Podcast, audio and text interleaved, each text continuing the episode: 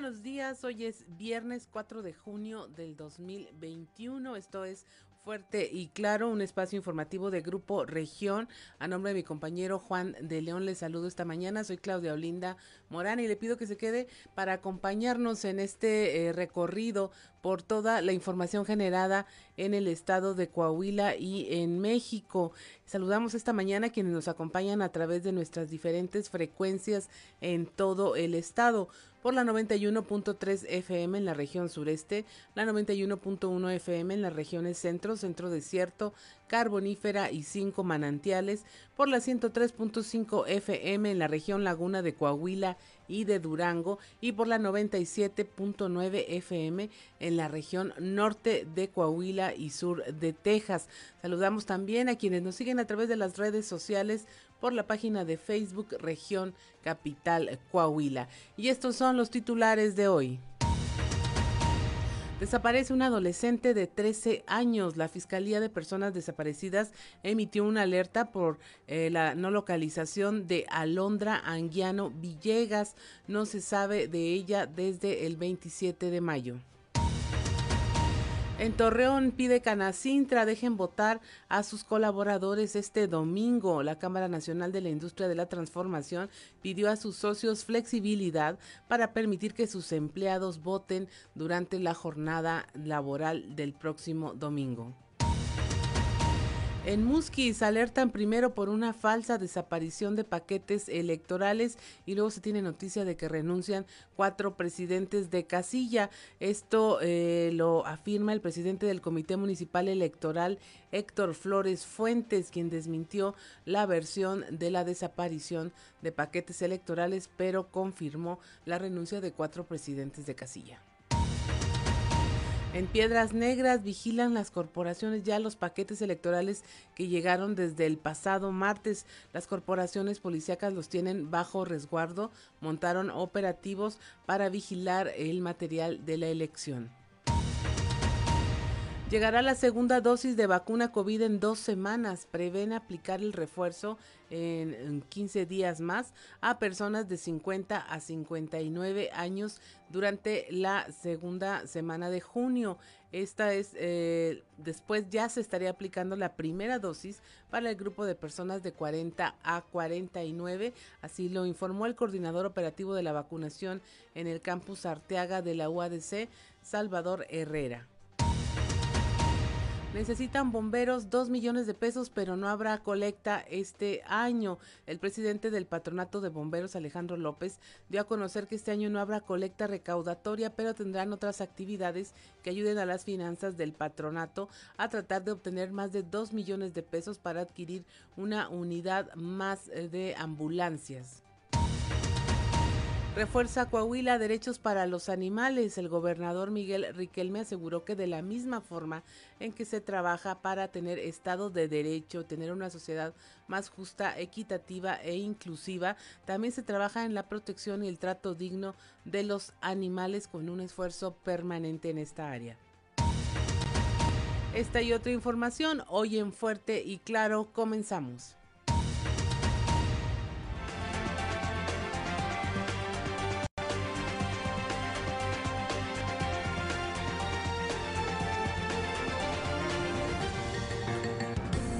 Esto es Fuerte y Claro. Transmitiendo para todo Coahuila. Fuerte y Claro. Las noticias como son. Con Claudio Linda Morán y Juan de León.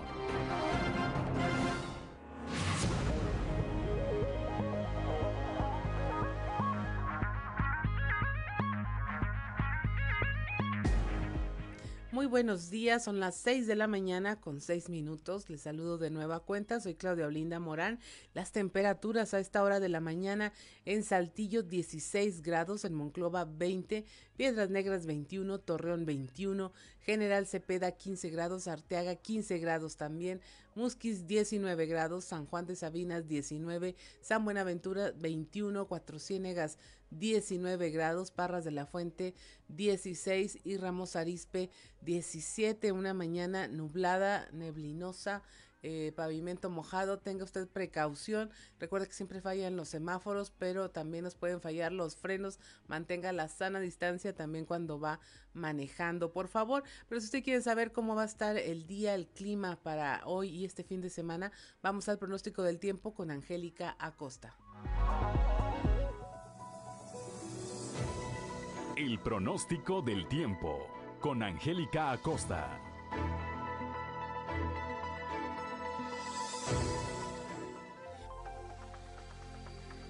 Hola, hola, ¿qué tal amigos? ¿Cómo están? Qué gusto me da saludarlos. Ya es viernes, inicio de fin de semana. Yo ya estoy lista para darte los detalles del clima. Pon atención.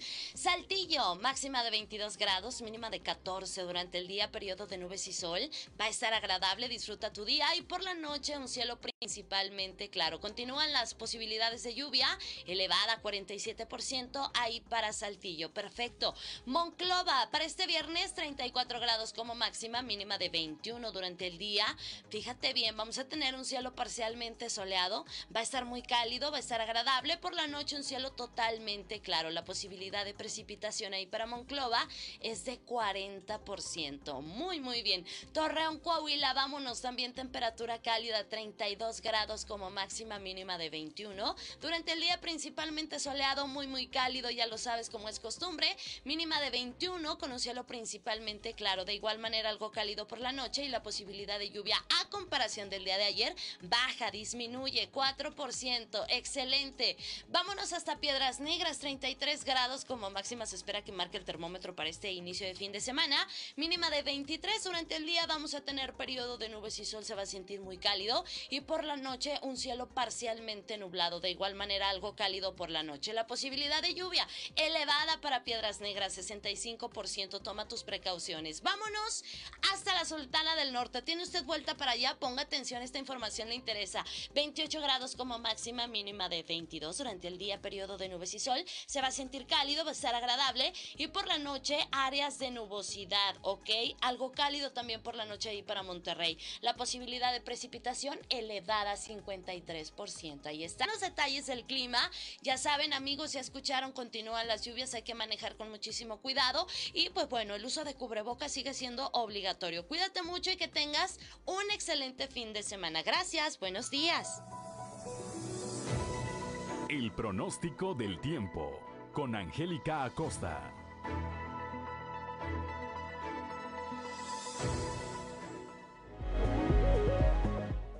Seis de la mañana con 10 minutos y es momento de irnos a las efemérides con Ricardo Guzmán.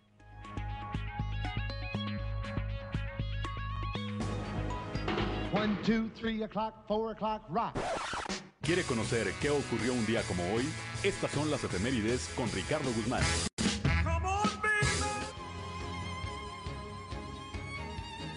Un día como hoy, pero de 1783, los hermanos Montgolfier, inventores del primer globo aerostático, llevaron a cabo su primera demostración pública en un globo de tela forrado con papel que se elevó a unos 1800 metros y recorrió 2 kilómetros en Annonay, Francia. También, el 4 de junio pero de 1844, nació en Irlanda don Guillermo Luis Purcell Hallinan, quien en 1865 llegó a Saltillo, donde fundó empresas, comercios y bancos en todo el estado. Y un día como hoy, pero de 1910, en su campaña electoral por la presidencia de la República, don Francisco I. Madero llegó a Saltillo, en donde fue recibido por sus partidarios Serapio Aguirre, Adolfo Huerta Vargas y Francisco Martínez Ortiz. El comandante de la policía interrumpió e impidió la realización de un evento multitudinario de los partidarios de Madero.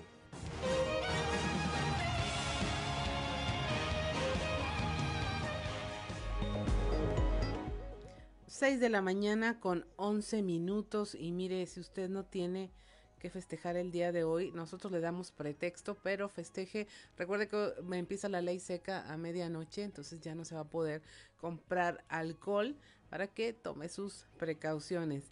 El día de hoy se celebra San Quirino, Rutilo, Emma y Saturnina. Quirino, Rutino, Rutilo, Emma y Saturnina. Pero también quisiera yo felicitar desde aquí a mi hija, Olinda Nicole, que cumple 21 años aunque usted no lo crea, a veces eh, la presento como mi prima todavía, pero es mi hija menor y le mando muchas felicitaciones y muchos, muchos abrazos. Ya tendremos tiempo para despertarla con las mañanitas de Pedro Infante, porque es la tradición familiar, y de darle su abrazo allá en casa. 6 de la mañana con 12 minutos y vamos a los deportes con Noé Santoyo.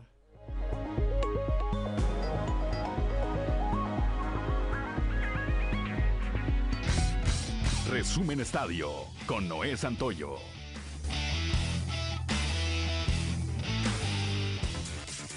Guillermo Ochoa se convirtió en el héroe de la selección mexicana tras atajar un penal en la muerte súbita, toda vez que el día de ayer la selección mexicana empató a ceros contra Costa Rica en la Liga de Naciones de la CONCACAF. Durante los 90 minutos el Tri no pudo concretar un gol en un duelo que dejó mucho que desear en Denver. El Tri jugó sobrado. Los experimentos del Tata Martino fueron una muestra de que su intención no estaba en ganar el juego cómodamente, a pesar de que enfrente estaba un rival que llegó al encuentro con más de un año sin ganar y con una victoria en sus últimos 14 partidos. Aún así, México avanzó a la gran final de este certamen y el próximo domingo se enfrentará a Estados Unidos. Ricardo El Tuca Ferretti duró poco tiempo en el desempleo. Luego de cosechar éxitos por más de una década con Tigres, el brasileño fue presentado ayer como nuevo entrenador de los Bravos de Ciudad Juárez para el torneo Apertura 2021. El Tuca alzó cinco títulos de la Liga MX en sus 11 años con Tigres además de otros logros, pero una nueva dirigencia en el club de la ciudad de Monterrey decidió no renovarle un acuerdo que expiró al finalizar el torneo clausura. La Comisión Disciplinaria de la Federación Mexicana de Fútbol informó que suspendió con cuatro partidos a José Odilón Trujillo, comisario que aventó al hijo de Jesús Corona durante la final que disputaron Cruz Azul ante Santos Laguna. En un inicio, solo se vio el empujón de Jesús Corona a Trujillo Macedo y por ello el futbolista fue sancionado dos encuentros. Sin embargo, y después de analizar las imágenes del incidente, la disciplinaria decidió sancionar también al comisario. Los mariachis de Guadalajara y los araperos de Saltillo se repartieron victorias en la doble jornada celebrada este jueves en el Estadio Panamericano. Los araperos se llevaron el primer juego por 15 carreras a 12 para asegurar la serie, y los mariachis se desquitaron en el último de la serie al ganar 8 carreras a 1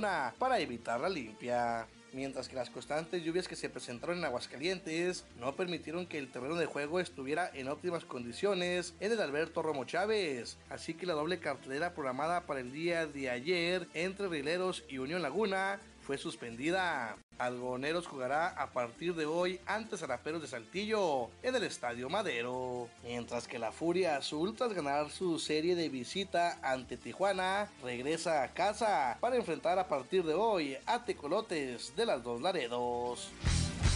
Resumen Estadio con Noé Santoyo.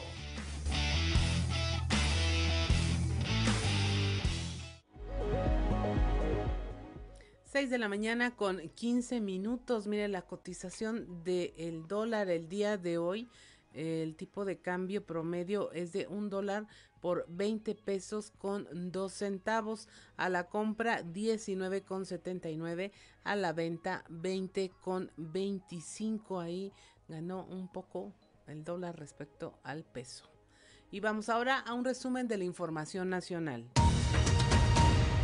Venden citas del SAT, aseguran que ampliarán la atención a los contribuyentes para evitarlo. Raquel Buenrostro, quien es titular del Servicio de Administración Tributaria en el país, pidió a los usuarios evitar la compra de citas y aseguró que justo a partir de este mes se pondrá a disposición de los contribuyentes hasta un 100% más de la cantidad de citas disponibles a través de la liberación de las mismas para hacer frente a la demanda de estos servicios. La autoridad fiscal insistió en evitar la compra e invita a programar estas citas a través de el sitio web del SAT y eventualmente acudir a las mismas en tiempo y forma o por el contrario cancelarlas con anticipación.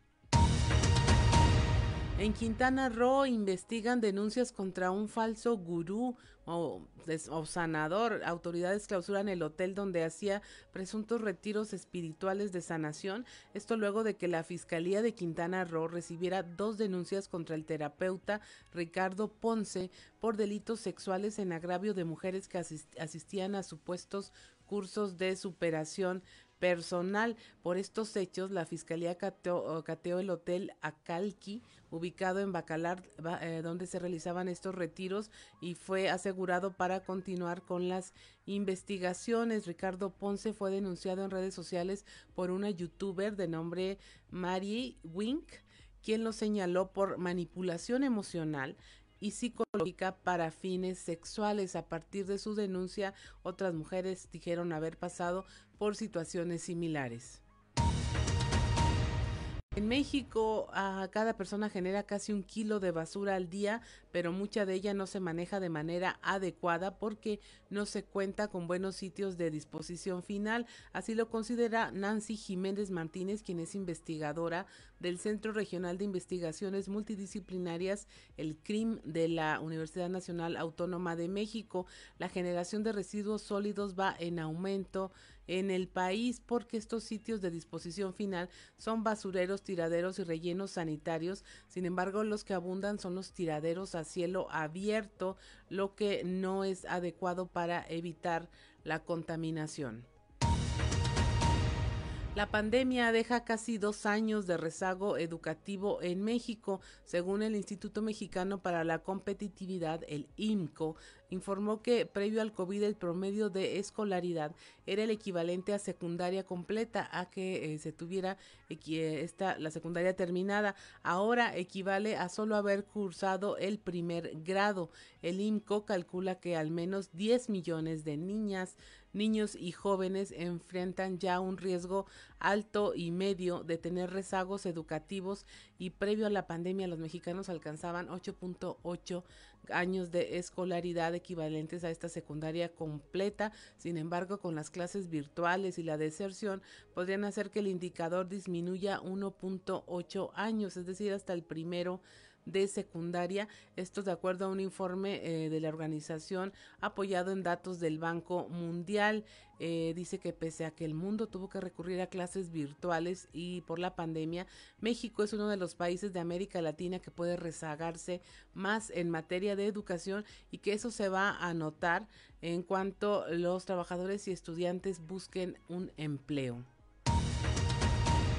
En Chihuahua desaparece Leobardo Mario Torres, es un candidato de Morena a una de las alcaldías, fue reportado como desaparecido, se encontró solo su camioneta abandonada.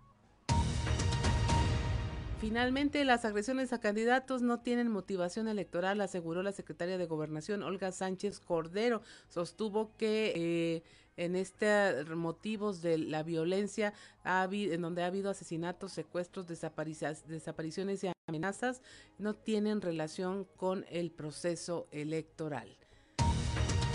Son las 6 de la mañana con 20 minutos. Continuamos en Fuerte y Claro.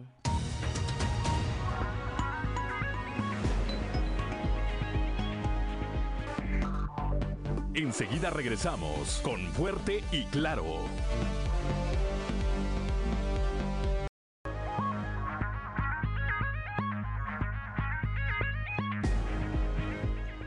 6 de la mañana con 24 minutos, la temperatura en Saltillo 16 grados, Monclova 20, Piedras Negras y Torreón 21 grados, General Cepeda y Arteaga 15 grados, Musquis y San, eh, Juan de Sabinas 19 grados, San Buenaventura 21 grados, Cuatro Ciénegas 19, Parras de la Fuente 16 grados y Ramos Arispe 17 grados centígrados y es momento de irnos a la alerta ambiental con Carlos Álvarez Flores.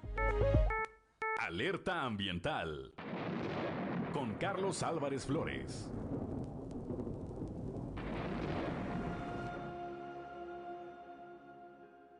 Muy buenos días, como lo prometí, ahora vamos a hablar del ejército, ¿verdad? De gente que fue contratada, así, literalmente contratada, para estar en contra del tercer confinamiento, el más moderno, el más caro, el que tiene más tecnología, el que se encuentra en General Cepeda en el ejido de la Noria de la Sabina y que está en General Cepeda, Coahuila.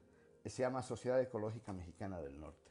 Los enemigos son enemigo Arispe, hacendado del pueblo, doña Sofía Ochoa de Arispe, su esposa y alcaldesa del PAN, porque aquí hay una variable política también en contra de los que autorizaron esto, que fueron gobiernos priistas. José García Valero, un personaje que no sabemos a qué se dedica ni de qué vive, se dice activista, presidente de un disque colectivo que se llama Cia la Vida. Aquí, increíblemente, tenemos al ex obispo Raúl Vera López, a Jackie Campbell, asistente, el padre Fernando Liñán, también de la diócesis. Luego, supuestos ejidatarios, un tal Pedro Hernández que dice que es de ahí, no es cierto. Otro falso ejidatario, Eduardo Alonso, bueno, este hasta lo acusan de, de guachicolero. Pedro Bielma La Cotucha, que es líder ejidatario de eh, elegido San Antonio del Jaral, que está a 25 kilómetros. Oscar Reina, otro casualmente panista, del ejido Pilar de Richardson, que está como a 15 kilómetros. José Villarreal del PAN, de ahí de la cabecera, que ahora es de Morena. Juan Carlos Gamboa Chávez, que firmó un juicio de nulidad, obviamente un cuate, una persona que vive a 25 kilómetros en el ejido Jalpa, absurdo. Y por supuesto no se me debe olvidar don Jesús González Esmal. Don Jesús González Esmal, exdiputado, expanista, exdiputado de Convergencia, cartucho quemado, trabajó para Cuauhtémoc Cárdenas, lo corrieron y él no solamente estuvo en contra de este, sino también del CIMAR y de Ramos Arispe. Ya hablaremos del otro, pero quiero hacer un énfasis especial. Aquí hay un personaje que es el diputado federal Diego del Bosque Villarreal. Así se pone él, mil usos de un bar de Saltillo, mil usos es un ingeniero agrícola o agrónomo sin chamba y que fue diputado, dicen, de tómbola por Morena. Casualmente el diputado cobra dinero del pueblo para estar mintiendo sobre el confinamiento y diciendo que es un peligro. No, el peligro es él. Yo por eso pido que analicen bien su voto este domingo, o sea, el día de la elección, porque no es posible estarle pagando a un sujeto, ¿verdad? A un sujeto como Diego del Bosque Villarreal, ignorante, pero eso sí, obedeciendo a otros intereses, pero cobrando dinero del pueblo, criticando al tercer confinamiento, que es el mejor, y de los otros no habla. Hasta aquí lo dejamos. Vamos a seguir la próxima semana. Muy buenos días. Alerta ambiental con Carlos Álvarez Flores.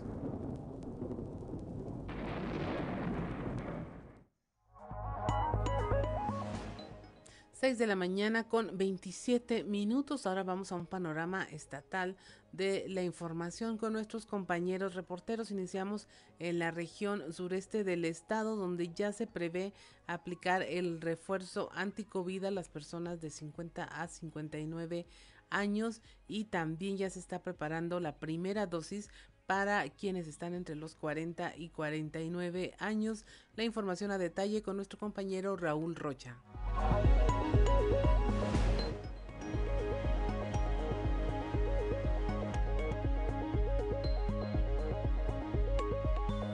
¿Qué tal compañeros? Buenos días. Esta es la información para el día de hoy.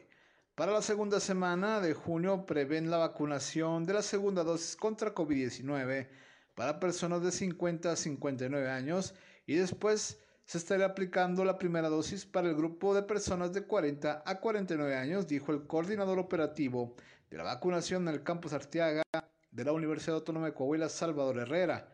Agregó que sería cuando se vacune con la segunda dosis a las personas del grupo de 50 a 59 años. Se puede atender a personas que estén rezagadas con la segunda dosis.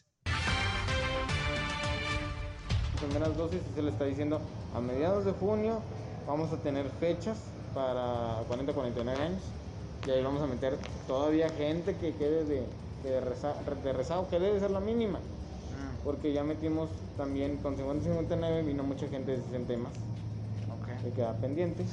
Entonces ya, ya son los mínimos. También mujeres embarazadas que no vinieron con 50-59. Este, en 40-49 nos vamos a vacunar, primeras dosis. De hecho, muy probablemente de ustedes, de 50-59, viene la próxima semana o de, de, la próxima dentro de dos semanas. Que es la que se cumple el periodo que nos dijeron entre 20 y tantos a 40 y tantos. De 21 días a 42 días. Eh. Pasando los 21, que ya y los de 40 a 49 será hasta junio. Digo, ya, ya estamos a junio. a mediados de junio en adelante. Ok. Esta es la información para el día de hoy. Buen día. 6 de la mañana con 30 minutos, ya lo escuchó usted, la segunda mitad de junio será para iniciar la vacunación en el grupo de personas de 40 a 49 años. Lo que se está aplicando ahorita es el refuerzo, la segunda dosis de las personas de 50 a 59. Así que ya merito, ya merito toca Ricardo Guzmán. Ya pronto. Continuamos con la información. Desmienten allá en la región carbonífera un extravío de paquetes electorales en Musquis. Resultó ser falsa esta noticia eh, en voz de Héctor Flores Fuentes, quien es presidente del Comité Municipal Electoral, se desmintió esta versión, pero lo que sí se dijo es que, bueno, tienen la renuncia de cuatro presidentes de casilla. Nuestro compañero Moisés Santiago nos cuenta a detalle qué es lo que ocurrió.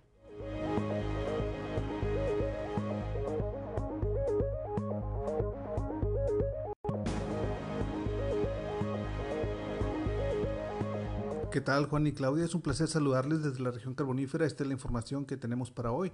Efectivamente, desmienten que se hayan perdido paquetes electorales en Musquis. Se alertó a las autoridades electorales sobre una supuesta desaparición de cuatro paquetes electorales en el municipio de Musquis. El presidente del Comité Municipal Electoral, Héctor Flores Fuentes, desmintió la versión, pero aclaró que renunciaron cuatro presidentes de casillas, por lo que se tuvieron que reemplazar para el desarrollo de la próxima jornada electoral. Aseguró que se realizó todo el protocolo de reemplazo con la anuencia del el capacitador asistente electoral del INE. Esto es lo que nos comenta. Habían extraviado cuatro paquetes eh, para la próxima elección, para lo cual pues es completamente completamente falso. ¿sí? Eh, nosotros tenemos ya lo que es el recibo eh, firmado de los presidentes de las respectivas casillas que ya tienen en su poder el material electoral, tanto lo que es para la elección federal como para la elección local. Sí, hubo presidentes, creo que fueron tres o cuatro que, presidentes de casillas que renunciaron, ¿sí? Pero en ese momento nosotros lo que hacemos es ir, tanto lo que es el CAE del INE como el CAE de nosotros locales, vamos y recogemos lo que es ese paquete. El INE lo que hace es, dentro de su lista de reserva, va y busca al nuevo presidente, le entrega el nombramiento, ¿sí? y nosotros, tanto el paquete local como el federal, se le entrega al nuevo presidente de la mesa directiva de Casilla. Que posteriormente ya lo que hace el es, el INE lo que es proceder en cuanto a lo que es la capacitación de las funciones que va a tener el presidente. Ese es el procedimiento que se tiene en cuanto a lo que es un presidente si llega a renunciar. Y eso fue, eso fue lo que pasó. Bien, pues sin duda alguna hubo esa confusión y por lo tanto no están extraviados esos cuatro paquetes, simplemente se reemplazó a los que son presidentes en ese sector. Esta es la información que tenemos para todos ustedes desde la región carbonífera, su amigo y servidor Moisés Santiago. Que pasen un excelente fin de semana. 6 de la mañana con 33 minutos y mire, por estos días va a estar usted escuchando toda clase de informaciones, sobre todo en redes sociales que llegan a los grupos de WhatsApp, que llegan a su Facebook.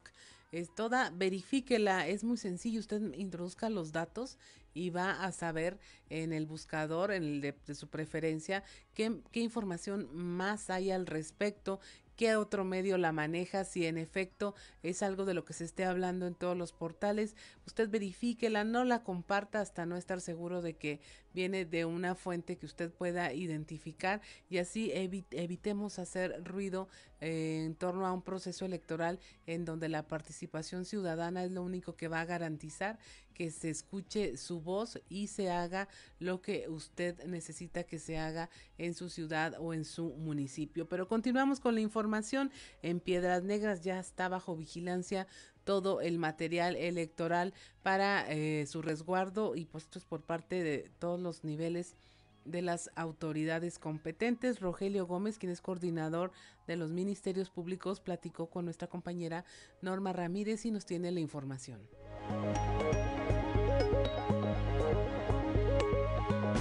Muy buenos días, Juan, Claudia. Esta es la información que tengo desde Piedras Negras. Con el objetivo de vigilar el material electoral que llegó a esta ciudad el pasado martes, corporaciones policíacas trabajan en operativos para resguardar y vigilar de manera coordinada las casillas, así como el Instituto Electoral de Coahuila con sede en esta ciudad, al igual que el Instituto Nacional Electoral. Adicional, se ha informado que ya están listas las ubicaciones de los módulos de la Fiscalía General del Estado, las cuales recibirán las denuncias de carácter electoral. De esto nos informa Rogelio Gómez Rodríguez, coordinador de Ministerios Públicos.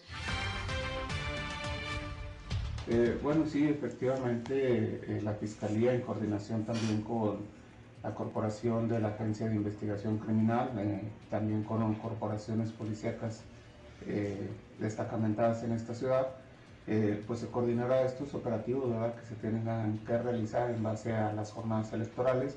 Primeramente, pues lo que tiene que ver con la cuestión de la llegada de las boletas. para esto, pues para que no se lleve a cabo la afectación del detrimento de este tipo de boletas, eh, el cuidado y el resguardo de las boletas hasta el día de la jornada electoral. Sí, eh, dentro de la Fiscalía están asignados eh, ministerios públicos que son los que van a llevar a cabo el conocimiento en caso de que se presente algún tipo de delito electoral en coordinación con otras coordinaciones. Para Fuerte y Claro, desde Piedras Negras, Norma Ramírez. 6 de la mañana con 36 minutos aquí en la región sureste. El presidente del patronato de bomberos, Alejandro López, anticipa que no va a haber la tradicional colecta, que lo que se buscará serán otros medios alternos, alternativos para ayudar a las finanzas del cuerpo de bomberos. La información con nuestra compañera Leslie Delgado. Buen día, informando desde la ciudad de Saltillo. El presidente del Patronato de Bomberos, Alejandro López, dio a conocer que en este 2021 no habrá colecta recaudatoria debido a que consideran que los voluntarios aún no pueden salir a los cruceros a desarrollar dicha campaña que se hace anualmente. A continuación, escucharemos su declaración. ¿Qué van a hacer? ¿Qué es lo que vamos a estar haciendo? ¿Dónde lo vamos a estar haciendo? Este, no va a haber colecta este año, va a haber algunos eventos culturales, algunos eventos de, muchos, todos los eventos son de recaudación, pero algunos proyectos interesantes que vamos a, pedirles que nos apoyen un poquito con la difusión.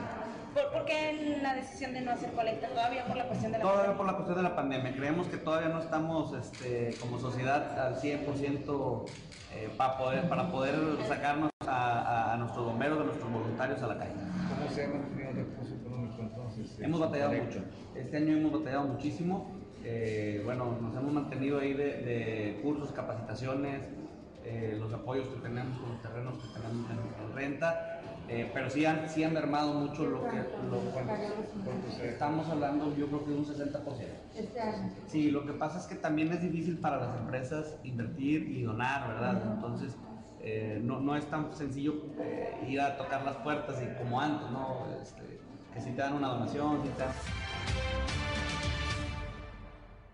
Agradezco la intervención y deseo que tengan un excelente día.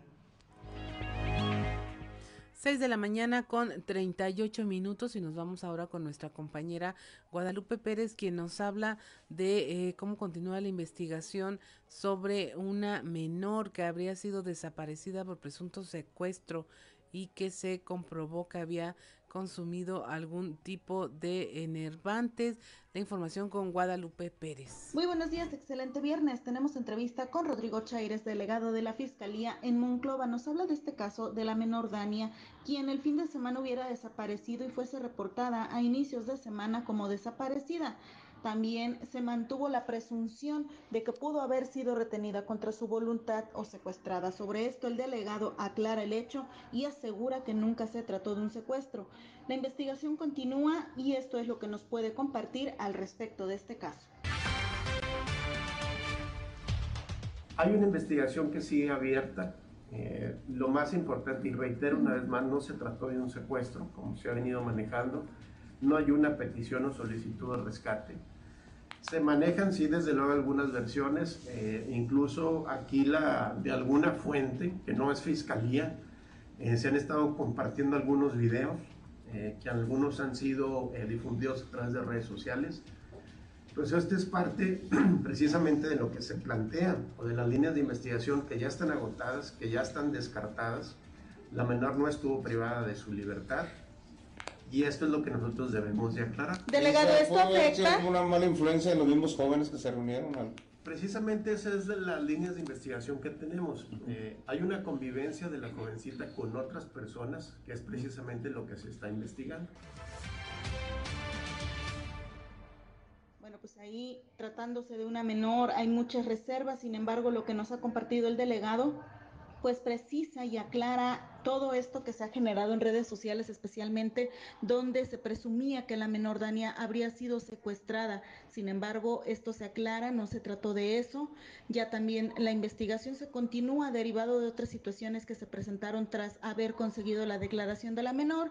En torno a esto, pues las reservas se mantienen para protección de la menor y su familia, también por respeto a la situación por la que están atravesando. Se prioriza los derechos de la menor y la familia. En este aspecto, bueno, también estas dudas que se generaban eh, por expectación causada en redes sociales, en donde alertaban sobre intentos de secuestro de menores en la ciudad, también lo aclara el delegado, esto no es cierto. Saludos desde la región centro para Grupo Región Informa, Guadalupe Pérez. 6 de la mañana con 41 minutos, estamos en Fuerte y Claro.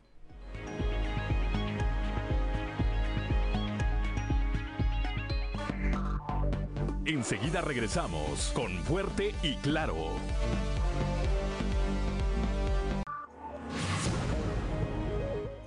De la mañana con 46 minutos. Continuamos en Fuerte y Claro.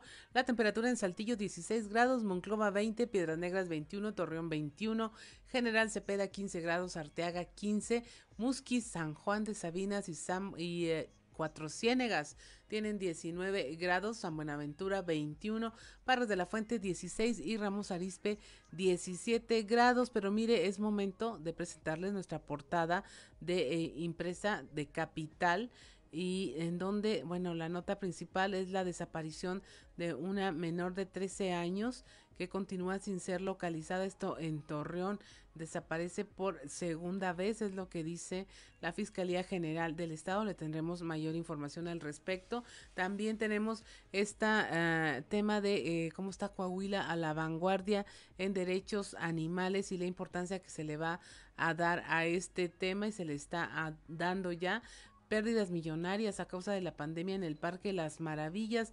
Fueron casi 4 millones de pesos los perdidos tras la cancelación de eventos masivos. También tenemos como la Canacintra en Torreón hace un llamado a sus socios para que dejen a sus colaboradores o que sean flexibles y que puedan ir a votar este en la jornada electoral de este domingo. El Comité Municipal del Instituto Electoral eh, desmiente las versiones sobre un presunto extravío de paquetes electorales allá en Musquis. Se anuncia ya la segunda dosis de la vacuna anti-COVID para la población de 50 a 59 años y anuncian también que la segunda mitad de este mes estará disponible ya para la, la población de 40 a 49 en Ramos Arispe. Se desmiente una encuesta presuntamente realizada por la empresa Botia, en donde se señala preferencias a favor de Morena. Esta es la información que tenemos en nuestra portada. Si usted nos sigue a través de las redes sociales, ahí puede tener la edición completa y si no, aquí se la comentamos. Y es momento ya de, bueno, como dicen, parar oreja y ver qué es lo que se dice en los pasillos.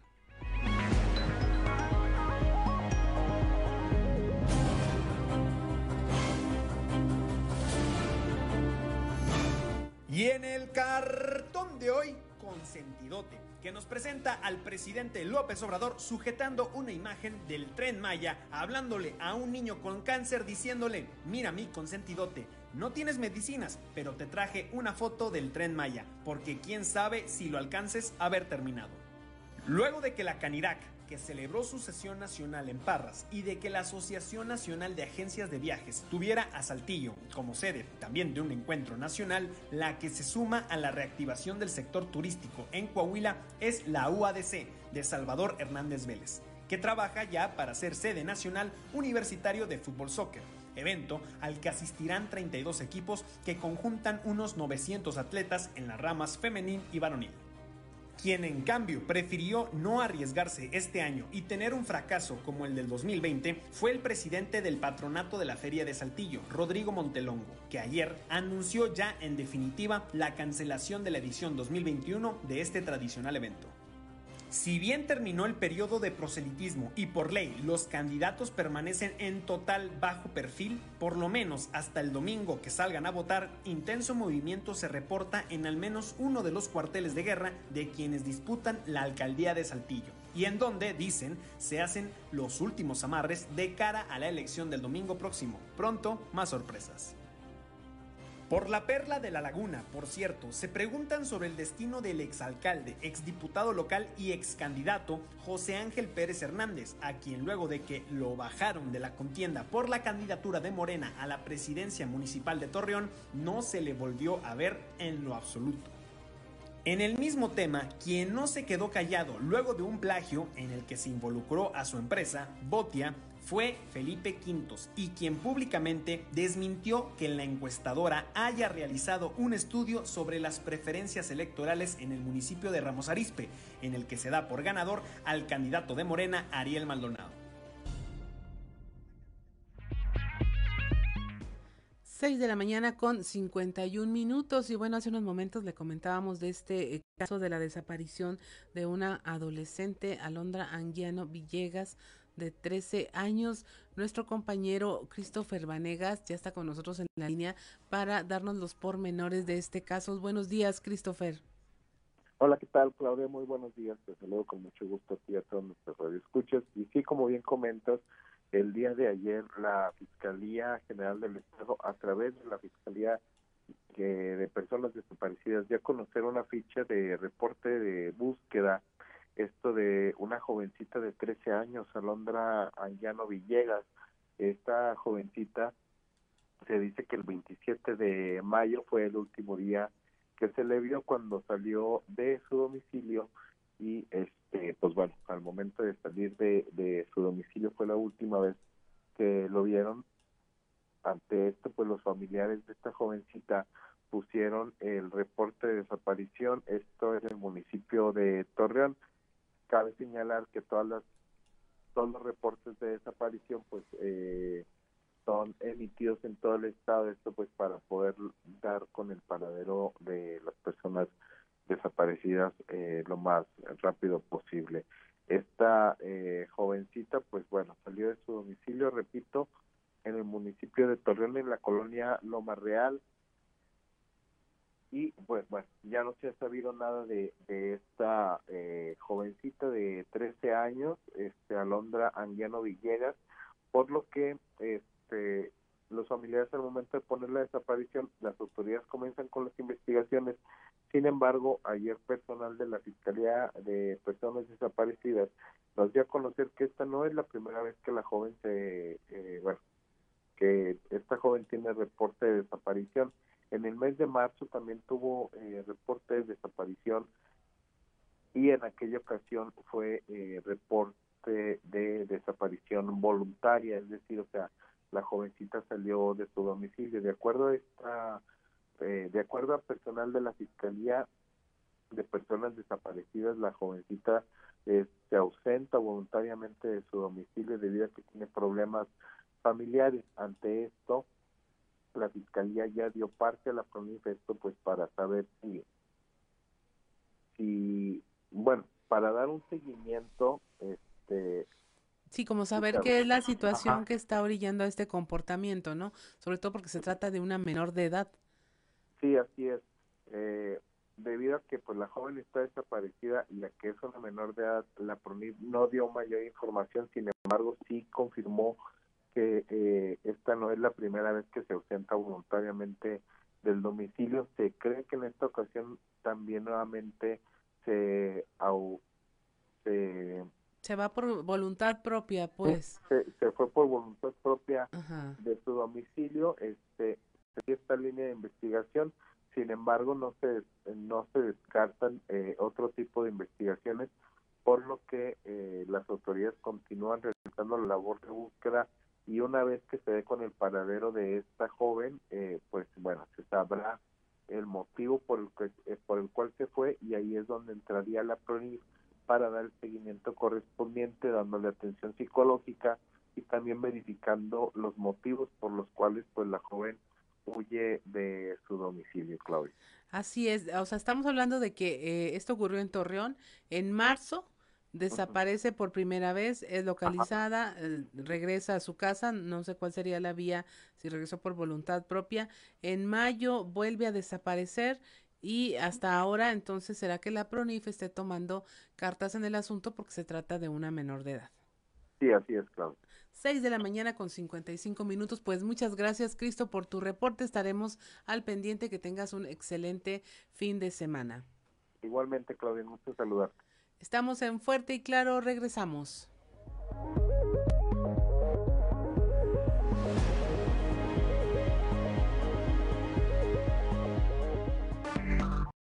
Enseguida regresamos con Fuerte y Claro. Seguimos en Fuerte y Claro.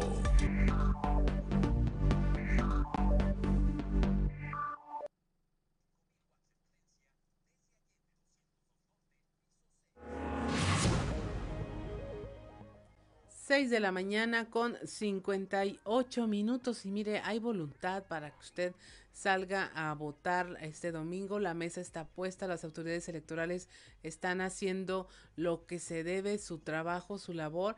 Usted solamente se tiene que tomar unos minutos para trasladarse y ejercer este derecho. Allá en Torreón incluso los empresarios se están poniendo de acuerdo y están haciendo un llamado para que permitan a quienes laboran en domingo pues alguna flexibilidad y que puedan ir a votar. Nuestro compañero Víctor Barrón allá en La Laguna nos tiene esta información. Buenos días, Víctor. Buenos días, Claudia, y buenos días a nuestros amigos de Fuerte y Claro. Así es, pues todo esto es parte de la campaña que hace ya algunas semanas eh, eh, arrancó la Canacintra Torreón, eh, una campaña denominada Votando por la Laguna, Votando por México, eh, eh, orientada precisamente al voto razonado, no, no se refiere a, a, ningún candidato o partido en lo particular, sino al hecho de que la ciudadanía salga y participe en esta fiesta democrática del próximo 6 de junio. Como bien lo mencionabas, eh, el, el llamado a socios de Canacintra en este caso es a que los trabajadores que pues van a tener jornada el, el laboral el próximo domingo, pues eh, en sus empresas eh, eh, les den la oportunidad de, emitir el sufragio. Escucharemos ahora en voz de Carlos Javier González Silva, presidente de Canacinta Torreón, los detalles de esta información. Mira, nosotros ahorita estamos promoviendo el voto. Lo que queremos es que vencer el abstencionismo que la gente salga a votar, que la gente participe en esta, en esta acción ciudadana. Mira, por un lado estamos hablando con todos los socios de Cámara para que hablen con sus gentes y le digan la importancia que tienen esta, estas elecciones. Se están jugando 21 mil posiciones a nivel nacional, aunque para nosotros es lo que se llama una elección huérfana, significa que no vamos acompañados de una gobernatura o de una presidencia de la República. En el resto del país sí se está jugando gobernaturas entonces sí creemos que es bien importante que todo el mundo participe. Ah, estuvimos el martes en la UTT, estamos hablando por medios, con la gente, estamos promocionándolo. Y en algunas, algunas industrias, algunas eh, fábricas están dando un incentivo a la gente que va a votar. Otra cosa que pedimos es que todas las fábricas que trabajen los domingos den la facilidad de, de salir a su gente a votar. Ya sea que les permitan llegar más tarde o ya sea que les permitan salir más temprano Sí, pero el chiste es que les permitan salir a votar para que nadie se quede sin votar en esta elección. Siete de la mañana con un minuto, ahí tiene la voluntad, está expresamente para que pueda ocurrir este, eh, que se ejerza este derecho al voto. Sin embargo, los que podrían quedarse sin votar eh, son dos mil personas porque simplemente no acudieron a recoger su credencial. Raúl Rocha nos tiene la, los detalles.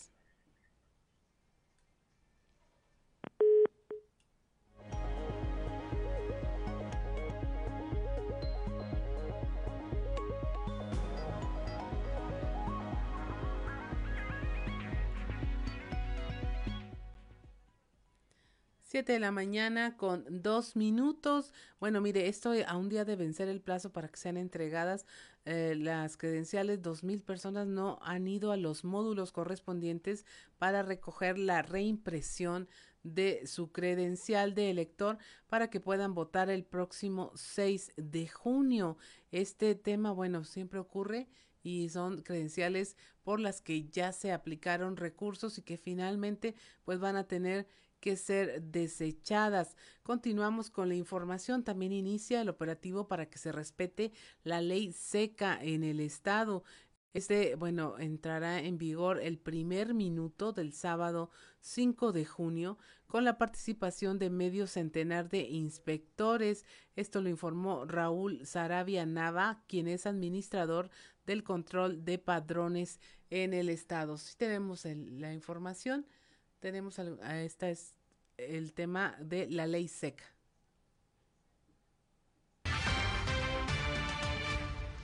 Estamos ahorita en base a, las disposiciones eh, legales que existen para este fin de semana. Como bien sabemos, tenemos una jornada eh, electoral, la cual eh, por medio de decreto nos, nos están obligando a, cerrar todos aquellos establecimientos que tengan bebidas alcohólicas. En todos los giros, todos los contribuyentes que están en este supuesto de venta de alcohol, bajo cualquiera de los giros establecidos en la ley de Hacienda para el Estado de Coahuila de Zaragoza, deberán apegarse a las disposiciones publicadas en el periódico oficial este, del Estado, que emitió el 28 de mayo del 2021, lo cual establece que la ley seca o está prohibida la, venta de bebidas alcohólicas a partir de las 0 horas del día 5 de junio hasta las 24 horas del día 6 de junio.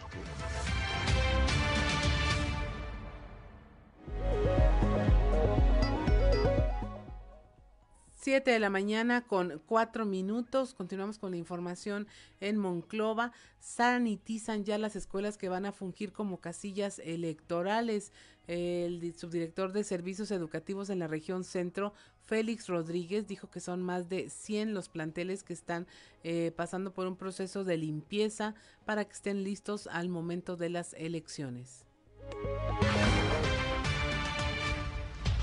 Pero también a la vez estamos levantando una encuesta para las escuelas que, tengan algún desperfecto de luz o agua. Aunque eso ya lo hemos estado atendiendo, queremos verificar que estén ya bien todas. Creo que ahorita ya vamos aproximadamente como en un 85%. Y bueno, algunos detalles que tenemos todavía en otros municipios, pero ya son detalles mínimos. Ninguna va a quedar sin funcionar, todas van a funcionar para el domingo. Pues son escobas, es detergente, es una cubeta, es este material químico para limpieza, este debe llevar también este eh, material sanitizante y bueno pues es en general. Castaños, Monclova, Fronteras, Zambuena, Nadadores, Escobedo, Abasolo y Candela.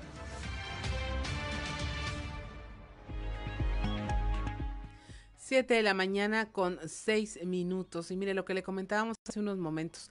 Podrían quedarse sin votar dos mil personas por no recoger la credencial, ya que justo a un día de vencer el plazo, pues no han ido por ellas. Esto van a, no han ido a los módulos por su reimpresión de credencial de elector para que puedan votar este 6 de junio. La información, ahora sí, con Raúl Rocha. A un día de vencer el plazo para ser entregadas, 2.000 personas no han ido a los módulos correspondientes para recoger la reimpresión de su credencial de lector para que puedan votar el próximo 6 de junio, informó el Instituto Nacional Electoral de Coahuila. Para ser exactos, son 2.084 credenciales del INE que aún no han sido recogidas por sus titulares y tienen hasta el cierre del módulo el día de hoy viernes para acudir por ellas y poder ejercer su voto el próximo domingo. Si las personas no acuden por sus reimpresiones este viernes 4 de junio, ya no podrán ir por ellas hasta el próximo lunes 7 de junio. El pasado 25 de mayo venció el plazo en el INE para solicitar el trámite de reimpresión de credencial para votar que estaba disponible para aquellos ciudadanos que extrajeron su credencial y poder ejercer su voto el próximo 6 de junio. José Luis Vázquez López, vocal ejecutivo de la Junta Local Ejecutiva de INE en Coahuila, informó que los ciudadanos tienen hasta dos días antes de la elección para acudir por su credencial en el módulo correspondiente.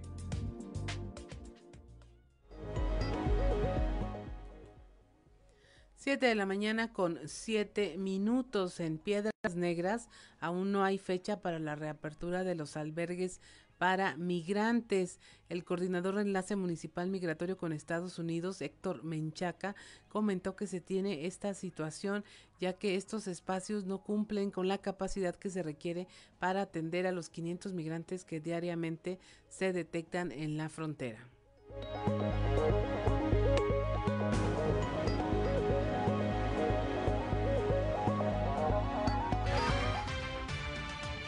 No hay un albergue abierto para que se queden a dormir. La verdad es que debemos de cuidarnos. No hemos salido de la pandemia, no se ha terminado el COVID-1. Número 2, con una capacidad de 60 personas. Esa es la capacidad real del refugio del albergue. Y si a eso le agregas otras 60 de la iglesia bautista y otras 60 del ejército de salvación, tienes para atender cuántas, 200 personas por día. Si nos devuelven 500, lo único que va a suceder es que vamos a tener todos los días 300 personas y se le van a ir sumando 500 al siguiente, 500 al otro, esperando que haya una oportunidad para entrar. Entonces, es una esperanza que no les debemos de dar porque no existe la capacidad para atender 15 mil personas.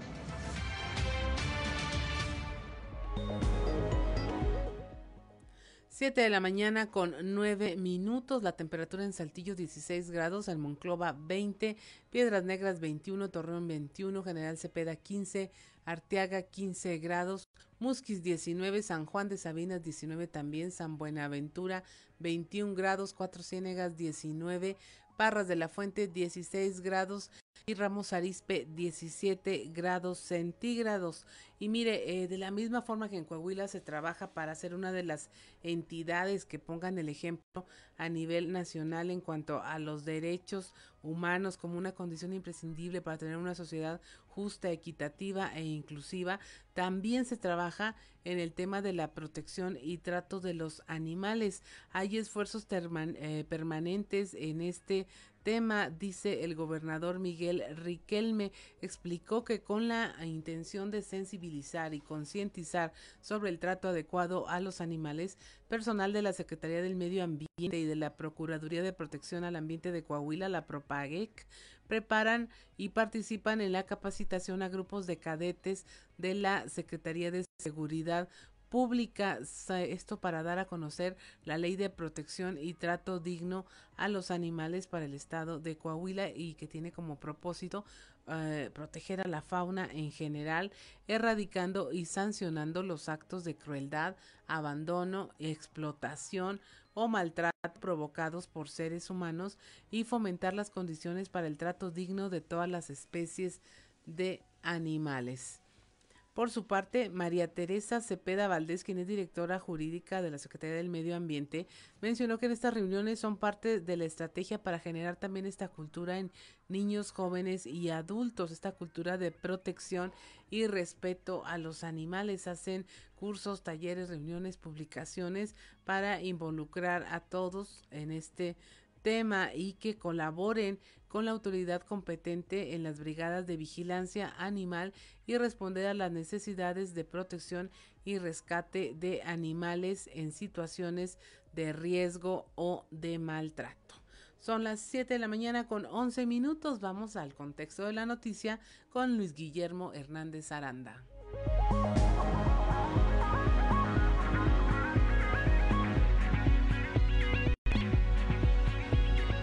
Texto de la noticia con Luis Guillermo Hernández Aranda. Todas las elecciones son importantes pero sin duda la del próximo domingo adquiere un matiz especial. ¿Fortalecemos o no a un partido que ha destruido y no ha construido nada más que discursos? Seguimos dándole un cheque en blanco a quien divide y no a quien une. Votamos para que continúe el desabasto de medicamentos y el pésimo manejo de la pandemia. Esa división y polarización incluso ha contribuido que actualmente estemos viviendo el proceso electoral más violento de la historia en México, de acuerdo a la consultoría Etelec. Van 782 agresiones vinculadas a la política, que incluyen tanto ataques a personas como a bienes, según la consultoría. El voto es la herramienta que tenemos los ciudadanos para premiar o castigar a los políticos y partidos que nos gobiernan. Hoy, con la reelección de alcaldes y diputados, esa herramienta adquiere más poder. ¿Cómo confiar en el candidato a diputado que te dice que hagas equipo con él y va a solucionar los problemas si en cuatro años como alcalde se agravó el problema de agua e inseguridad en Torreón? Incluso por primera vez los agentes de tránsito sembraron el terror porque eran ellos quienes golpeaban a los ciudadanos. ¿Cómo creer en la propuesta de un partido que esconde a su candidato y no lo presenta en debates? Vaya, ni siquiera hace campaña, porque le apuestan a la piratería, al engaño, y quien hace campaña no es el candidato. Antes de ganar una elección ya apuestan a la ilegalidad y al fraude, porque finalmente venden un producto inexistente. El discurso de culpar de todo al pasado ya no alcanza para justificar la incapacidad del gobierno federal. Decir, los otros robaban más, es un grito desesperado para justificar la corrupción que hoy existe e incluso se ha agravado con las adquisiciones directas, donde la licitación es una palabra olvidada. El doble de soldados en la calle, la inseguridad en aumento, falta de medicamentos y una crisis económica más grave es el escenario que se vive previo a esta elección. De ahí la importancia de razonar el voto, de no apostar por espejos que solo en el discurso nos dicen lo que deseamos oír, pero que en los hechos son peores que en los otros. Coahuila llega a esta elección en semáforo verde, gracias al buen manejo de la pandemia de parte del gobierno estatal. La reactivación económica es un hecho, las escuelas han vuelto a abrir y poco a poco transitamos a la normalidad. Gracias a un trabajo responsable, pero sobre todo de unión entre el gobierno y los ciudadanos. Votemos por la unión y el esfuerzo conjunto, no por aquellos que buscan dividir, polarizar y que hacen del pleito su forma de gobierno ante la incapacidad de dar resultados. Soy Luis Guillermo Hernández, nos escuchamos a la próxima. El contexto de la noticia con Luis Guillermo Hernández Aranda. 7 de la mañana con 15 minutos y mire, continuamos con la información.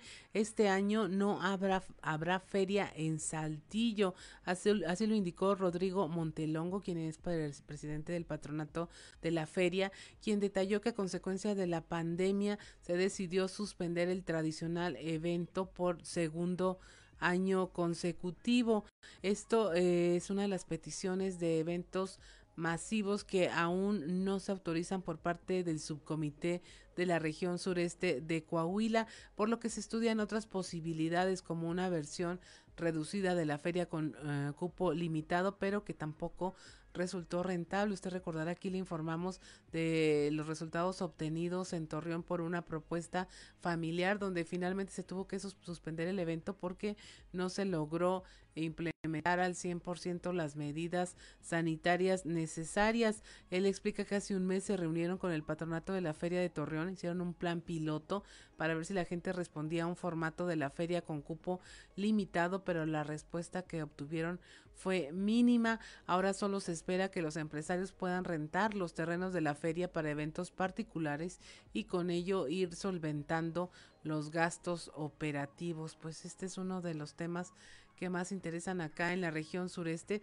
porque de ahí se alimentan pues los organismos no gubernamentales quienes están haciendo lo que pueden hay incluso una rifa un sorteo este para tratar de obtener recursos pero sin lugar a dudas uno de los que mayores recursos les generaban eran los ingresos por las entradas a este evento a la feria de eh, Saltillo y bueno nos vamos nos adelantamos un poco y nos vamos al show de los famosos con Amberly Lozano.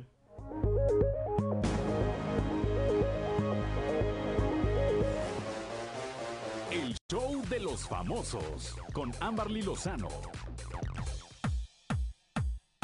Galilea Montijo habla de las secuelas que le ha dejado el COVID-19.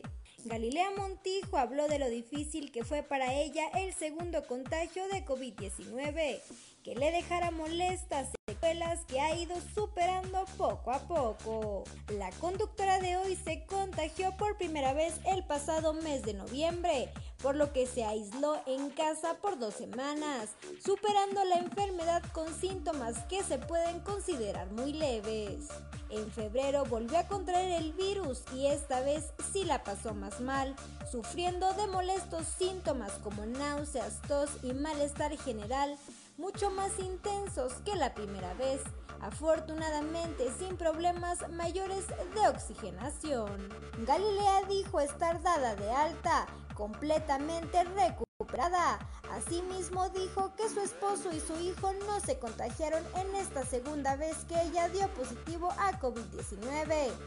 La conductora lidió durante semanas con las secuelas e indicó que todavía sufre de fatiga.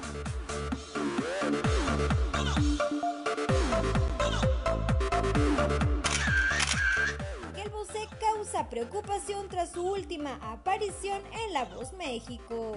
El cantante Miguel Bosé causó preocupación entre los espectadores de La Voz México, pues aparentemente el intérprete de Morena Mía tuvo algunos problemas de dicción que alarmaron a todos sus seguidores, mientras que otros crearon teorías sobre las razones de su dificultad para expresarse. En redes comenzaron a circular memes y tweets que evidenciaban que el cantante no se encontraba hablando coherentemente. En la recta final, José interpretó el tema Nada particular, en el que muchos aseguraron hizo playback, pues no correspondía con la dicción que mostró durante todo el programa.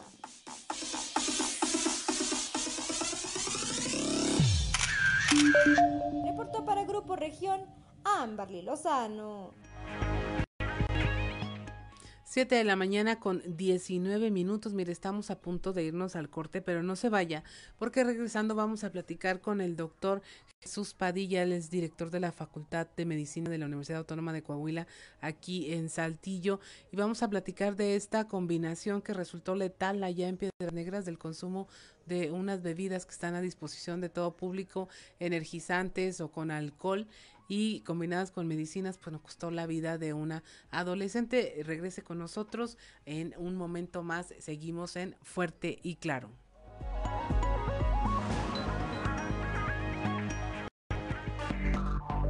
Enseguida regresamos con Fuerte y Claro.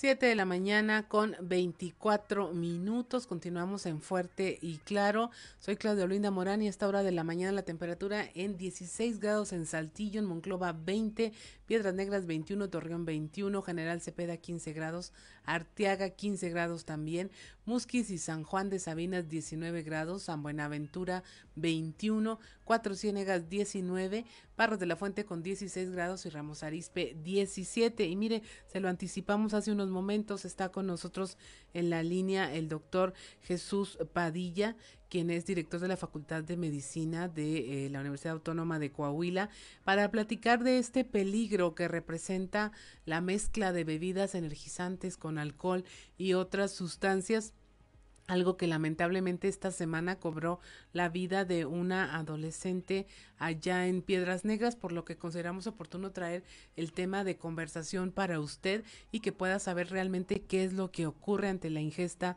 de estas sustancias. Buenos días, doctor, un placer tenerlo esta mañana con nosotros.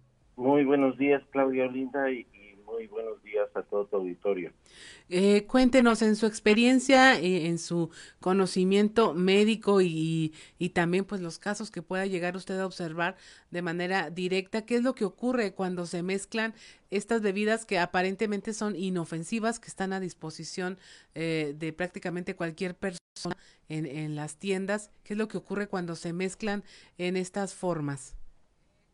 Bien, eh, la red de mercadeo ha traído ah, desde el 1980 más o menos eh, para acá eh, bebidas energizantes diseñadas con el propósito de obtener el máximo rendimiento de los individuos eh, a partir de los componentes que tienen.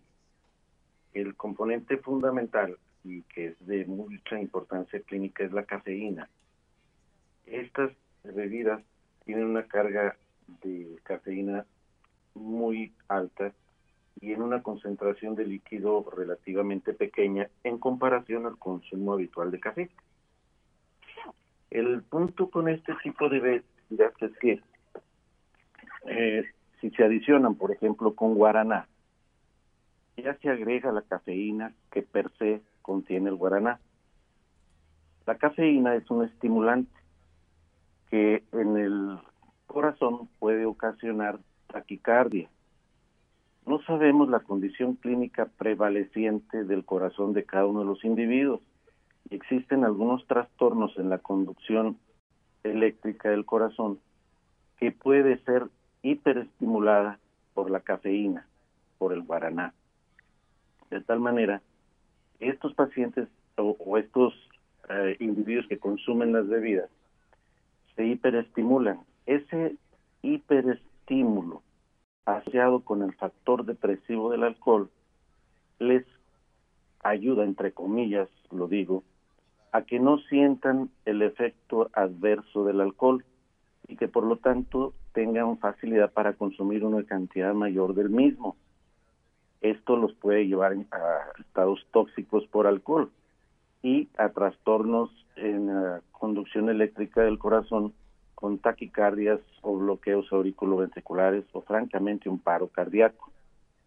Este efecto es muy común y eh, sabemos que el consumo a largo plazo puede generar hipertensión arterial, daños en los dientes, trastornos del sueño, estados emocionalmente alterables y eh, el beneficio supuesto es muy caro en comparación con los beneficios también, vaya, con los perjuicios que, que ocasiona. ¿A cualquier edad, doctor, a cualquier edad es el riesgo o particularmente con adolescentes?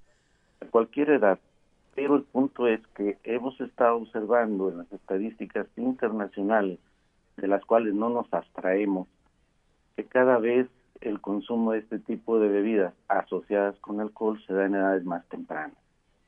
Se dice que en, en púberes y adolescentes hasta el 40% han ingerido este tipo de bebidas.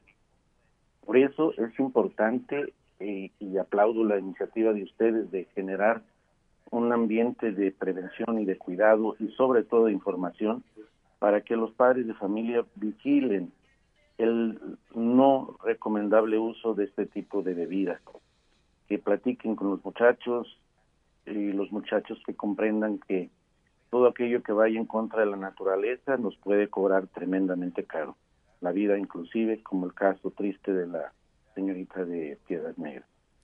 Eh, y luego combinado con algún fármaco, doctor, se potencializan todos los efectos negativos. Claro, claro, hay fármacos que tienen una prescripción muy precisa para una condición también específica y cuando se utiliza algún tipo de droga psicoactiva puede inhabilitar o obstruir la función del fármaco o bien potencializarse en un efecto negativo, depresor sobre el sistema nervioso central o hiperestimulante que les lleve a cometer imprudencias en la conducción de vehículos, en el control de sus propios impulsos. Vaya, no es algo que nosotros debiéramos de dejar pasar por alto sin llamar la atención de la comunidad sobre los riesgos. Ahora, lo que estamos conversando con el doctor Jesús Padilla sobre el consumo de las bebidas energizantes que están, bueno, la puede usted conseguir en cualquier sitio prácticamente de los riesgos que representan no solo para los eh, adolescentes, sino a todas las personas en general el riesgo de su uso continuo, porque la oferta que muestra la, la mercadotecnia y la publicidad, doctor, es el día que le falte energía, tómese una de estas y se va a sentir mejor pero si la, energía le falta todos los días, pues se vuelve un consumo consuetudinario. aquí es, eh, es una adición de consumo. Y qué bueno que tocas el punto de la energía. Resulta que tienen una gran cantidad de glucosa. La glucosa sabemos que es el elemento energético primario de nuestro organismo, pero ocasiona una elevación rápida de glucosa en nuestro flujo sanguíneo, lo que a su vez trae consigo una hiperproducción de insulina. Este pico de insulina trae consigo un estado proinflamatorio y el estar consumiendo eh, picos de glucosa con la respuesta de, en picos de insulina puede predisponer a resistencia a la insulina y si el código genético y el peso del individuo, el sedentarismo, el manejo del estrés están marcándole para diabetes, pues está exigiendo que en un plazo más próximo al que le tenían genéticamente predispuesto para la diabetes la aproxime. De tal manera que eh, al principio pueden tener un estado de aumento de energía, pero en el poco tiempo, estamos hablando de horas, dos horas máximo, viene eh, la caída por el efecto de la insulina que baja rápidamente los niveles de glucosa en condiciones normales. De tal manera que es una falacia y en este pico de glucosa es en el que los individuos, los jóvenes sobre todo en un ambiente festivo e imprudente, aumentan la ingesta del alcohol y aumentan los riesgos de los que hemos estado hablando. Y tenemos una combinación ahí que pudiera ser letal. Así es, es letal. Es letal. Doctor, eh, ¿Ha visto usted que lleguen estos casos en su práctica diaria? E, es, un, un tema, eh, me preocupa a mí porque lo vemos como lejano, eh, que no ocurre, que no pasa porque no lo conocemos o no lo vemos eh, directamente, pero no sé, a, las salas de emergencia, a consulta, ¿llegan estos casos? Sí, llegan a las áreas de emergencia, sobre todo en fines de semana, en temporadas de fiestas. Es muy común que se dé este tipo de efectos adversos. Eh, por eso la importancia de mantener a la gente informada, mantener, eh, vaya capacitado al personal médico para la atención de los mismos casos, investigar siempre que llega un jovencito con datos de intoxicación y olor a alcohol, pues preguntamos invariablemente si estuvo ingiriendo otro tipo de sustancias o bebidas. Así es. Doctor, ¿algo más que quiera agregar en este tema? Porque me gustaría pasar a preguntarle cómo le va a la Facultad de Medicina. Han estado muy activos colaborando con todo este tema de la vacunación y alguna vez hablamos de eh, ya la reactivación y de eh, cómo se necesitaban eh, ya reactivar todo lo que es la educación en materia de salud y quería preguntarle cómo le va, cómo fue, ya tiene nuevos alumnos, qué proyectos tiene la, la facultad. Bien. Eh, decías si agregar algo más en relación al, en este tema del día. Eh, la importancia que tiene la prevención y la información. Quiero que sepan que la industria de los alimentos no saludables gasta 500 dólares por cada dólar que gasta los sectores educativos y, y de salud para prevenirlo. De tal manera que el cuesta arriba informático es tremendamente alto, difícil, y lo único que nos puede ayudar es la concientización hacia la comunidad. Por eso aplaudo y agradezco los medios como ustedes que están preocupados por el bienestar común igual que nosotros.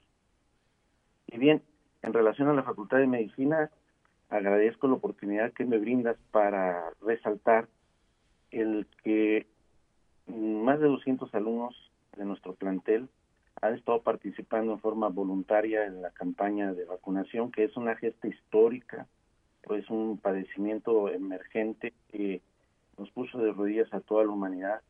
Y nuestros alumnos han demostrado su vocación de médicos, acudiendo voluntariamente a pesar de los riesgos. Claro que fueron siempre bien cuidados y han sido bien cuidados. Y hoy día están participando eh, activamente en colaboración con todos los niveles de gobierno y con todas las instancias para apoyar a la comunidad a la que nos debemos brindando el apoyo. Y en relación al inicio de clases, eh, sabemos que no podemos, eh, tenemos un compromiso enorme con la sociedad, con los padres de familia de nuestros alumnos, con los mismos alumnos y con el prestigio histórico de nuestra facultad. De tal manera que debemos de velar porque se cumplan todos los requisitos académicos para que su nivel profesional sea de excelencia.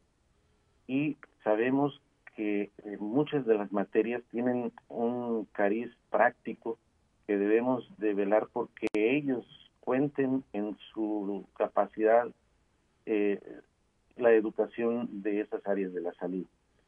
Estamos pugnando y sumándonos a los esfuerzos que se hacen todas las instancias gubernamentales, incluyendo nuestra rectoría, porque en forma escalonada, privilegiando el cuidado de los alumnos, de los maestros, se regrese a las aulas, tenemos un panorama muy alentador, porque son factores que se deben de tomar en cuenta. En primer lugar, el semáforo epidemiológico.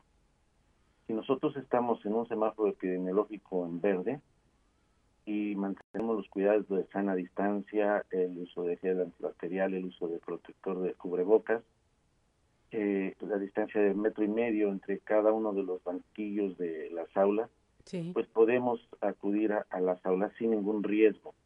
Además, contamos con prácticamente el 100% de nuestros maestros ya vacunados y tenemos, gracias a la participación de los alumnos eh, en la campaña de vacunación, tenemos aproximadamente el 40-50% de ellos ya vacunados. Realmente entre nuestros alumnos puedo decir que no se ha vacunado únicamente aquel que no ha podido o no ha visto eh, la posibilidad de acudir a la campaña de vacunación. Así es. Estos son factores que disminuyen nuestro riesgo. Sin embargo, pues nuestra vocación es siempre preventiva y habremos de cuidar todas las medidas para que el regreso sea eh, factible en el siguiente periodo.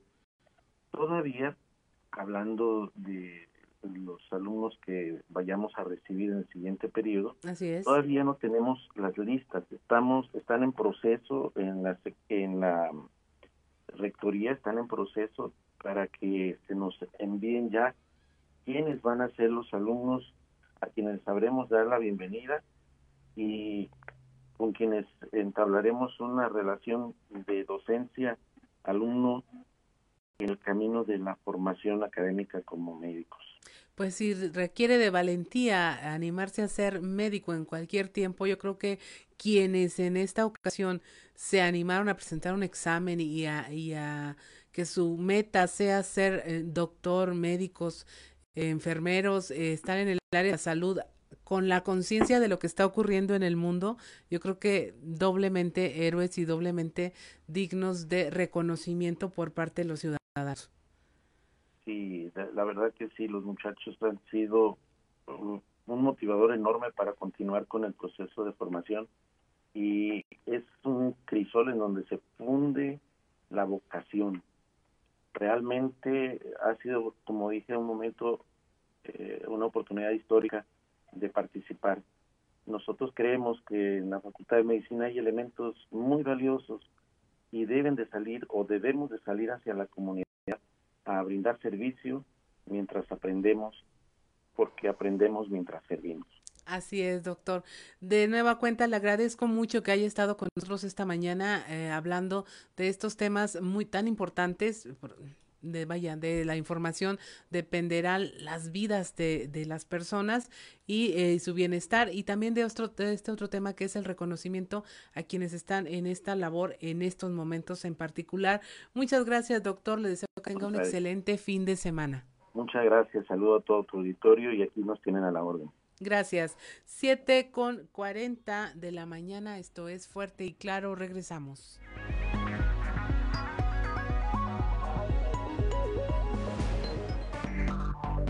Enseguida regresamos con Fuerte y Claro.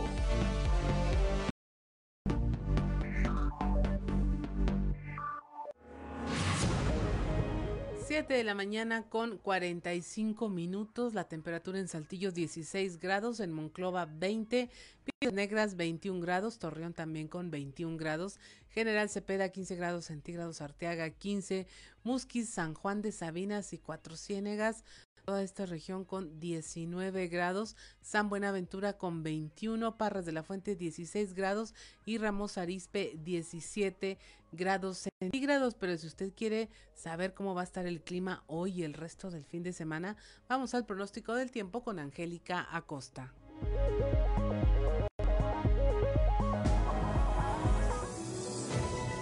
El pronóstico del tiempo con Angélica Acosta.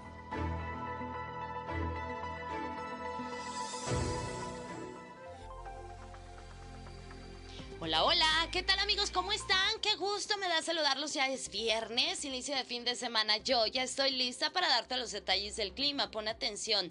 Saltillo, máxima de 22 grados, mínima de 14 durante el día, periodo de nubes y sol. Va a estar agradable, disfruta tu día y por la noche un cielo principalmente claro. Continúan las posibilidades de lluvia, elevada 47% ahí para Saltillo. Perfecto. Monclova, para este viernes 34 grados como máxima, mínima de 21 durante el día. Fíjate bien, vamos a tener un cielo parcialmente soleado. Va a estar muy cálido, va a estar agradable. Por la noche un cielo totalmente claro. La posibilidad de precipitación ahí para Monclova es de 40%. Muy, muy. Torreón, Coahuila, vámonos también temperatura cálida, 32 grados como máxima mínima de 21. Durante el día principalmente soleado, muy muy cálido, ya lo sabes como es costumbre, mínima de 21 con un cielo principalmente claro. De igual manera algo cálido por la noche y la posibilidad de lluvia a comparación del día de ayer baja, disminuye 4%, excelente. Vámonos hasta Piedras Negras, 33 grados como máxima se espera que marque el termómetro para este inicio de fin de semana, mínima de 23 durante el día vamos a tener periodo de nubes y sol, se va a sentir muy cálido y por la noche un cielo parcialmente nublado, de igual manera algo cálido por la noche. La posibilidad de lluvia, el para Piedras Negras, 65%. Toma tus precauciones. Vámonos hasta la Sultana del Norte. ¿Tiene usted vuelta para allá? Ponga atención, esta información le interesa. 28 grados como máxima, mínima de 22 durante el día, periodo de nubes y sol. Se va a sentir cálido, va a estar agradable. Y por la noche, áreas de nubosidad, ¿ok? Algo cálido también por la noche ahí para Monterrey. La posibilidad de precipitación elevada a 53%. Ahí están los detalles del clima. Ya saben, amigos, ya escucharon, continúan las lluvias hay que manejar con muchísimo cuidado y pues bueno, el uso de cubrebocas sigue siendo obligatorio. Cuídate mucho y que tengas un excelente fin de semana. Gracias, buenos días. El pronóstico del tiempo con Angélica Acosta.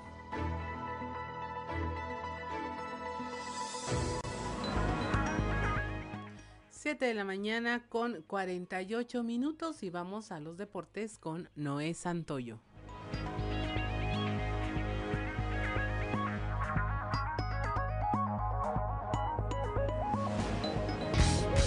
Resumen Estadio con Noé Santoyo.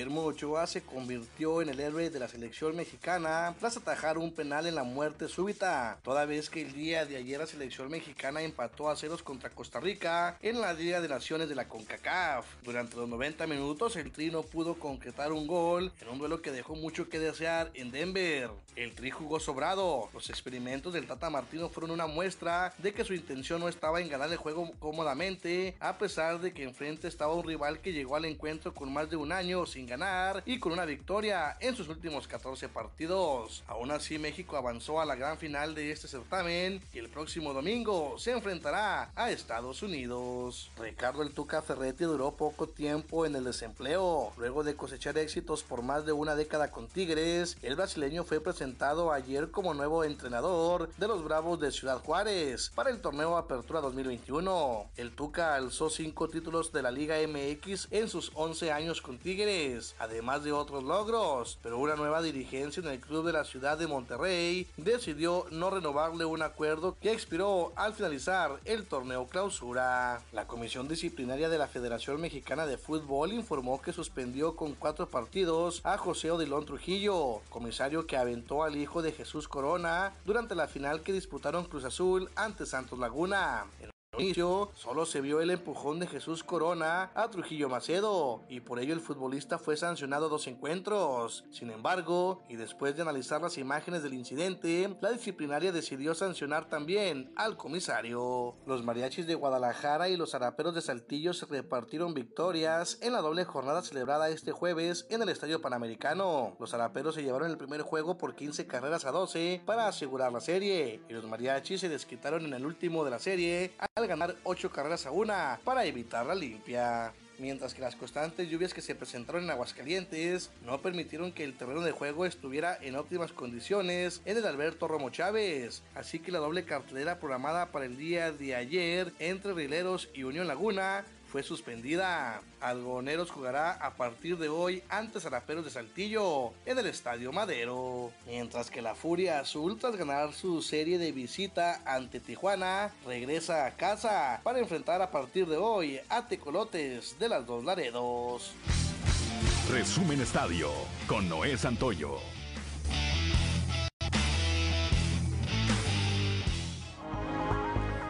7 de la mañana con 51 minutos y vámonos ahora a un resumen de información nacional. Venden citas del SAT, aseguran ampliarán atención a contribuyentes. Raquel Buenrostro, titular del Servicio de Administración Tributaria, pidió a los usuarios evitar la compra de citas y aseguró que a partir de justamente este mes se pondrán a disposición de los contribuyentes hasta un 100% más de espacios eh, a través de la liberación de estas citas para hacer frente a la demanda que hay de los distintos servicios.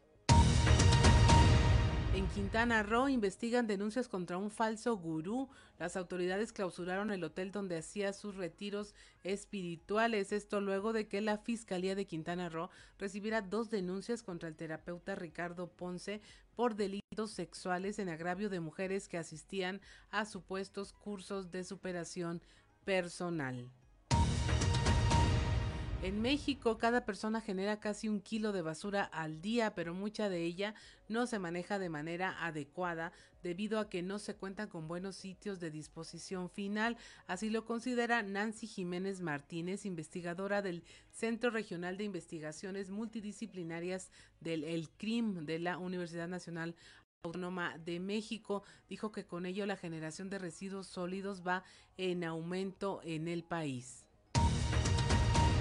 La pandemia deja casi dos años de rezago educativo en México. El Instituto Mexicano de Competitividad, el IMCO, informó que previo al COVID-19 el promedio de escolaridad era el equivalente a una secundaria completa, pero ahora equivale solo a haber cursado el primer grado de la misma, por lo que al menos 10 millones de niñas, niños y jóvenes enfrentan un riesgo de alto a medio de tener rezago educativo. Previo a la pandemia, los mexicanos alcanzábamos 8.8 años promedio de escolaridad que equivalían a secundaria completa, ahora eh, va a disminuir 1.8 años y esto, según datos del Banco Mundial, se va a notar cuando estas generaciones y trabajadores busquen empleo.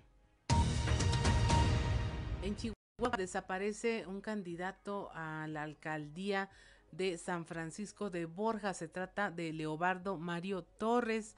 Él fue reportado como desaparecido y las autoridades únicamente han encontrado su camioneta abandonada.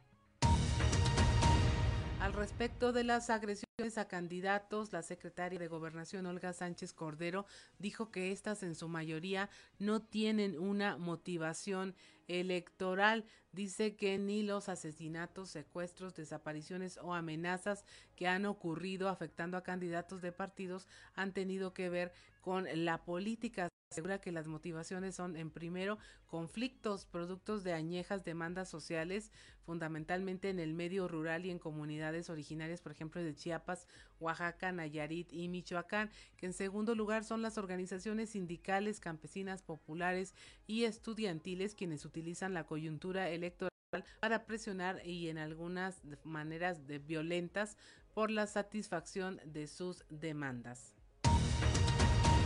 7 de la mañana con 54 minutos. Hasta aquí la información nacional y ya casi nos vamos. Le agradecemos el favor de su atención en estas dos primeras horas de nuestro espacio informativo estatal de Grupo Región y eh, le pedimos que se mantenga al pendiente de nuestros espacios informativos siguientes. Tendremos mucha más información y nuestras transmisiones en vivo a través de las redes sociales. A nombre de todo el equipo, a nombre de Juan de León, le damos las gracias por habernos acompañado.